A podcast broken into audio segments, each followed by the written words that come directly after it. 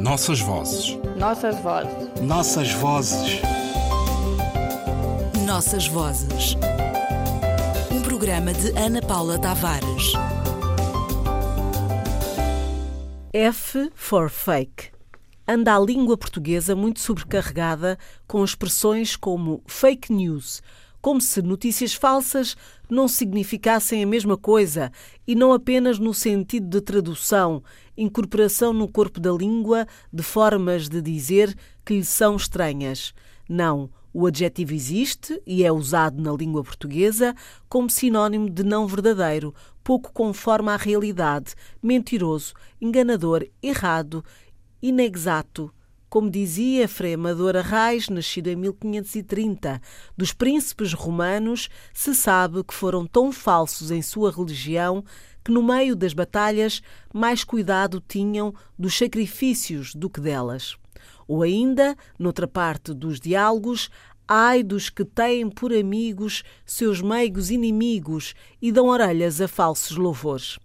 Tem assim, na língua portuguesa, a palavra falso, falsa, uma história tão antiga, leia-se Camilo Castelo Branco, Comédia Humana, ou Almeida Garrett, ou Rui Barbosa. Para falso, a sinonímia é imensa. Alterado, adulterado, que parece, que imita, dissimulado, oculto, disfarçado.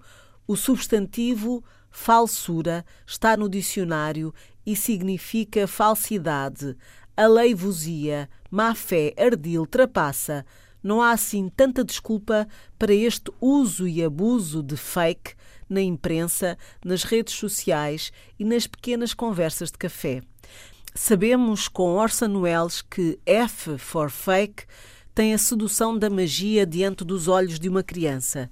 A superfície lisa da verdade esconde toda a trapaça e fraude, e diante dos olhos frágeis do espectador, numa narrativa que atribui ao cinema essa capacidade de seduzir pela criação de uma realidade ou outra da extrema ilusão, já discutida noutros textos e noutras narrativas.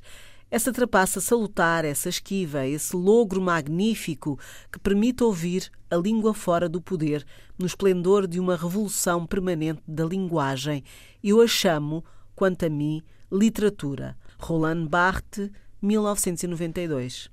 Estabelecida assim a importância de ler e ver os clássicos, saibamos ler de que palavras precisa um momento, uma época, uma moda e assim escolher, na língua portuguesa, todas as palavras que existem para logro, falso, expressões de que não nos podemos dar ao luxo de ignorar neste mundo onde a facilidade e a sedução nos podem levar a ser enganados por conceitos mal traduzidos deslocados dos seus contextos mágicos para revelar a verdade nua e crua, como na velha história do encontro entre a verdade e a mentira e de como se tornou difícil encontrar a aura de que falava Walter Benjamin a propósito de pintura, cinema, fotografia e outras artes nas suas traduções modernas. Vale a pena ver de novo F for Fake e continuar a descobrir falso como contrário à realidade inexato, sem fundamento, calunioso, fingido, enganador. Nossas vozes. Nossas vozes. Nossas vozes. Nossas vozes. Um programa de Ana Paula Tavares.